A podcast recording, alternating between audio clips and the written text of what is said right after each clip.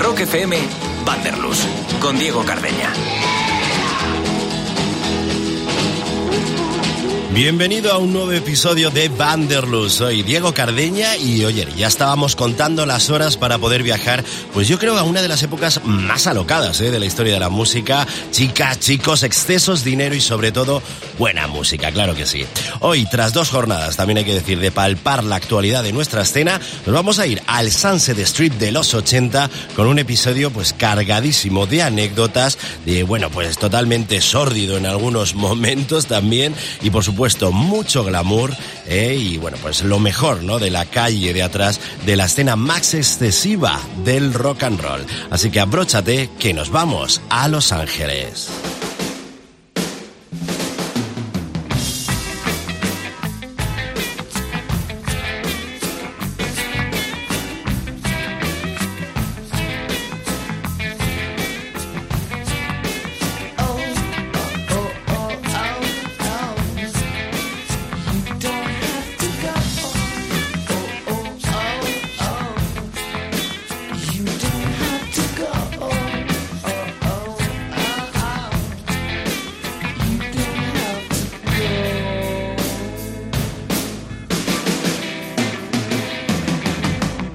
No, no te has equivocado de podcast. Sigues en Vanderlust con Diego Cardeña y es que, como siempre te digo, para que algo explote, debe pues haber unos antecedentes que vayan plantando esa semilla de todo lo que más tarde va a germinar. Y es que, bueno, pues antes de que mis próximos invitados viesen o viviesen, mejor dicho, sus mejores y más locos años como reyes del Sunset Strip, sus hermanos mayores e incluso padres ya dieron a conocer la zona bastante bien en cuanto a fiesta, libertad sexual y excesos. Los primeros en volverse locos por el West Hollywood no fueron ni Van Halen, ni Motley Crue, ni Guns N' Roses y ese largo etcétera que va a pasar por este episodio de Vanderlust en el día de hoy. A finales de los 60, tanto The Doors, eh, con todo lo que ello implicada, implicaba, pues eran la banda, digamos, residente en el Whiskey a Go Go, con un Jim Morrison totalmente desbocado que iba señalando el camino a cientos de jóvenes que siguieron esa estela y además sin asustarse tras su final.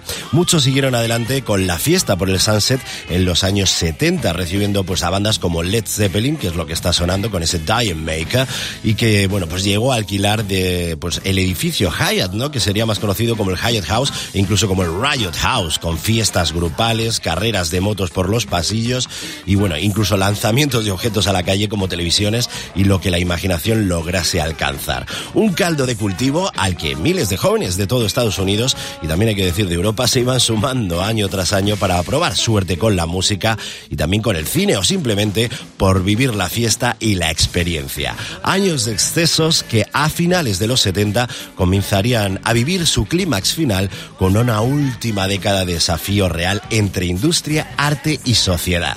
Bienvenido a la jungla, baby, donde puedes aprender a vivir como un animal y si tienes mucha suerte, hasta vender uno o dos discos.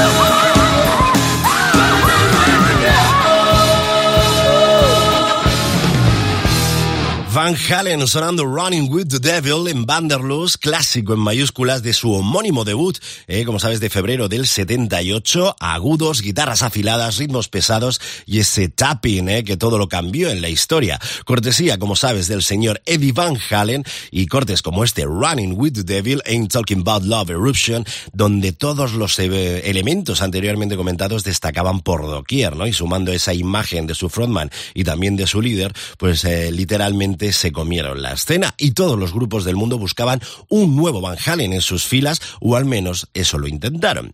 Los auténticos reyes del Sunset Trip de los 80, tengo que decirlo, no solo por la música, sino también por los negocios, que desde Pasadena pues comenzaron a, bueno, pues cambiar el curso de la historia y encontrar acólitos en cada esquina del Sunset, jóvenes que querían optar a su corona sin saber que tras la fiesta había más que trabajo y no, bueno, eh, había más trabajo que ocio, mejor dicho, pero que sin embargo su hedonismo, imagen y descaro les catapultó a las listas de ventas. Y es que las discográficas, que aunque sean a, día de hoy más agencias de comunicación que disqueras, salían al Sunset de Strip a cazar a los nuevos Van Halen que habían conseguido meter su debut entre los 20 discos más vendidos de los años 70, finales de hecho. Así las cosas, la unión de cuatro joyas en bruto pero con diversos estilos de pulido dieron con la tecla que la industria estaba buscando en Vanderlos, Motley Crue.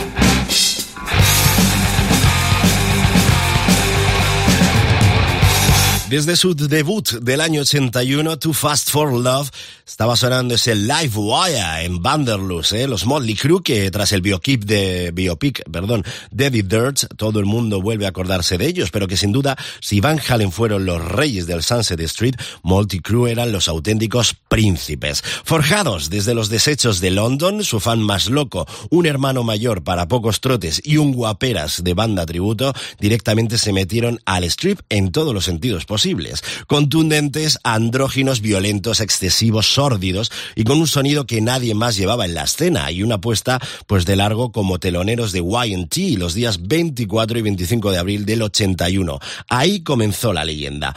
El boca a boca, sus ganas de tocar comenzó también a abrirles el hueco en más locales para poder pues fianzarse o financiarse mejor dicho el alquiler de una casa por llamarlo pues de algún modo donde además de ensayar pasaba pues lo más granado del Sunset Strip para seguir con la fiesta, un desfile de músicos, de mujeres que literalmente entraban por la puerta y salían por la ventana de uno de los dos cuartos para dejar hueco a las siguientes, así pues como también hay que decirlo, los dealers, los camellos de la banda. Y amiguetes, si has visto The Dirt o te has leído el libro, sabrás que la vida, obra y milagros de los Motley Crue, pues aunque no parece, digamos, la genial anécdota que contaba Lars Ulrich, eh, yo creo que hay que contarla hoy. Y es que Iban un día, ¿no? Eh, que, bueno, pues en aquellos tiempos, digamos, la incipiente también escena del thrash metal comenzaba a crecer y un joven Las Ulrich que nunca se cayó y ya por entonces era un pelín bocazas, pues eh, iba junto a otros amigos por Santa Mónica Boulevard y vio a Nicky Six y a Tommy Lee. ¿Y qué se le ocurrió decirles? Porque ya empezaban a ser famosos tras la salida de su primer álbum.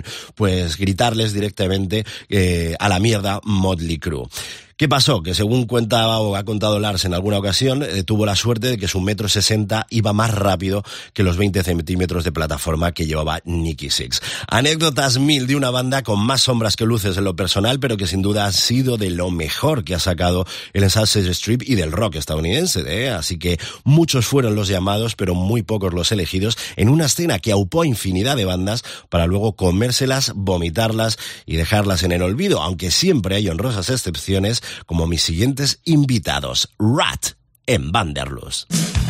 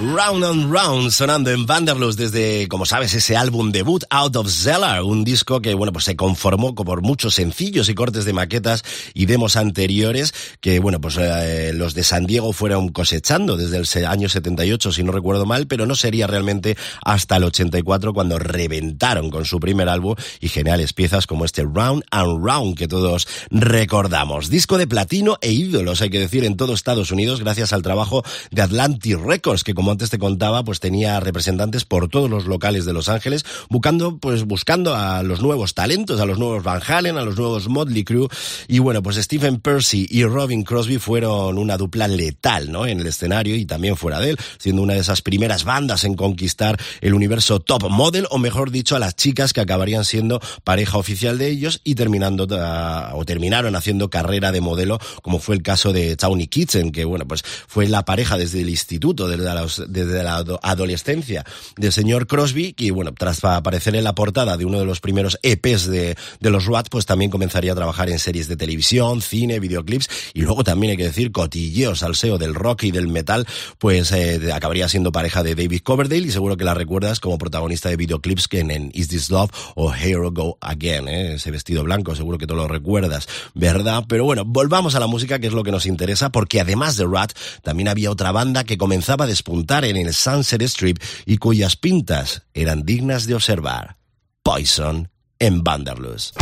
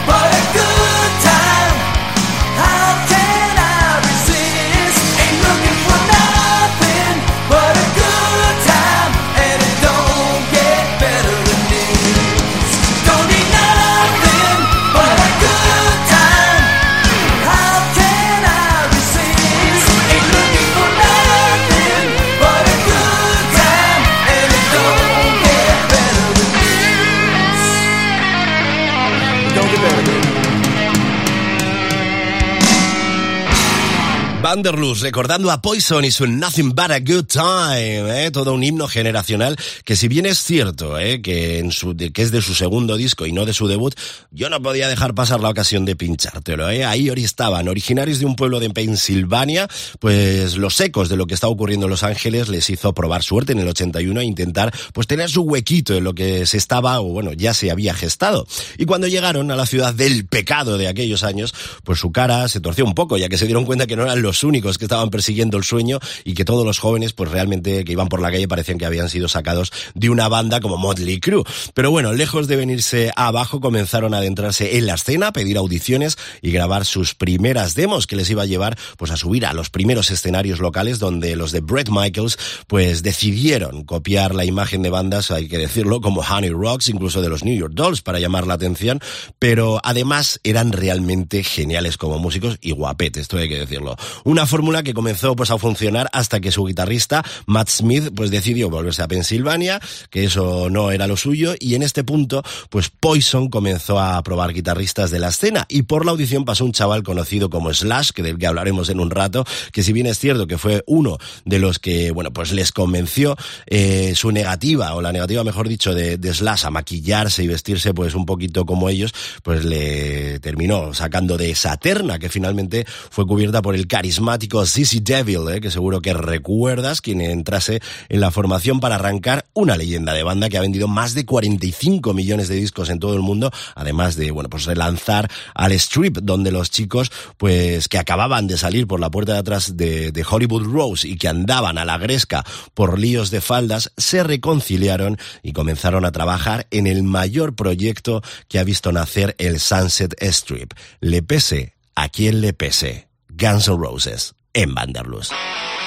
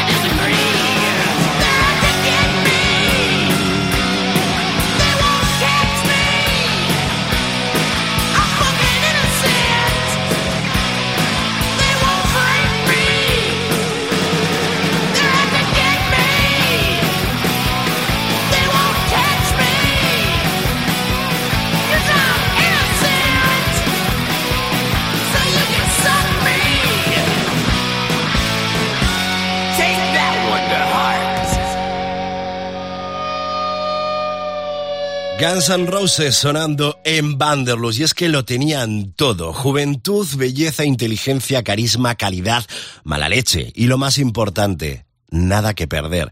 Vanderlust haciendo sonar, como te digo, a Guns N' Roses y ese Out to Get Me de los rescoldos y jugadas de Hollywood Rose y Ellie Gaines eh, se juntaron el hambre y las ganas de comer, o lo que es lo mismo, dos buscavidas de Lafayette, Indiana, como Axel Rose e Izzy Stradley, un perdido de la vida con maneras a la batería, un punky de Seattle que pasaba por ahí, como quien dice, y un niño bien, todo hay que decirlo, pero con ganas de tocar y unas grandes seis cuerdas. Una bomba de relojería que aparte de trovador, pues tenía en el Cat House su centro de operaciones. Hay que decir que era un pintoresco lugar donde podías encontrarte pues desde Alita Ford vomitando en el baño, a los Motley Crue tomando algo y a unos primigenios Faster Pussycat compartiendo una botella de Night Train, ese vino barato de alta graduación que acabó pues siendo eh, un himno ¿no? en el debut de nuestros protagonistas actuales. Y es que si todos los que triunfaron en el Sunset tenían una imagen y buenos temas y algo de coco para dejarse asesorar o meter, ¿no? digamos, eh, pues ganando, meter lo que ganaban en inmuebles, Guns N' Roses le sumaban al póker de ases la esencia del no future del punk. Conciertos cargados de intensidad, de malos modos, incluso de violencia, pero no entre el público, sino de ellos contra el público, o mejor dicho, de su frontman contra el mundo.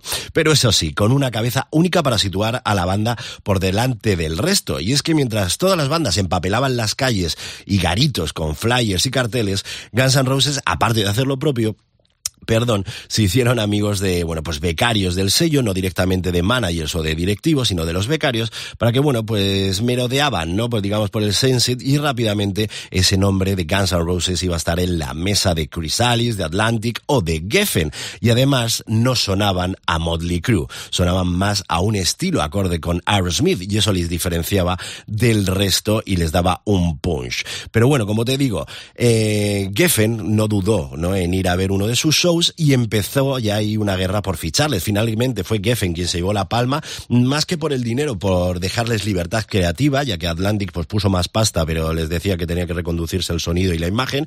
Y bueno, tú dile eso a Axel Rose, ¿no? Y sobre todo con veintitantos años. Pero como te digo, que finalmente fue Geffen y bueno, pues eh, se editó bajo la filial de Geffen, Uzi Suicide, su directo Like a Suicide, que, del que colocaron pues ni más ni menos que 10.000 copias y que le sirvió para que, bueno, pues Geffen Records lanzase ya a grabar La Bestia de ese Appetite for Destruction del que pues anualmente se siguen vendiendo varios miles de copias, ¿no? Y el resto de la historia pues ya la conoces con sus idas y venidas, sus crisis, sus éxitos y bueno, sin duda una de las 10 mejores bandas de la historia para muchos con más de 150 millones de discos vendidos y una larga historia que se sigue escribiendo por suerte. Y al igual que pasó pues con Van Halen o Motley Crue, ahora todas las bandas querían sonar a Guns N' Roses y los sellos les estaban buscando. La escena se saturó y tan solo dos años después el declive ya era más que palpable para todas esas bandas que creían que todo pasaba en Los Ángeles. Pero lo cierto es que la industria y los fans comenzaban a mirar hacia Seattle, olvidándose aquí de aquellas figuras del glam metal, del hard rock ochentero y de sus decadentes excesos. Finalmente, y aunque muchos fueron reyes por un día o príncipes por una noche, la banda que encarnó el Sunset Strip de los 80, estos fueron Molly Crew, pero no podemos olvidarnos, ni mucho menos irnos, sin recordar a tres formaciones que también conquistaron el Sunset Strip.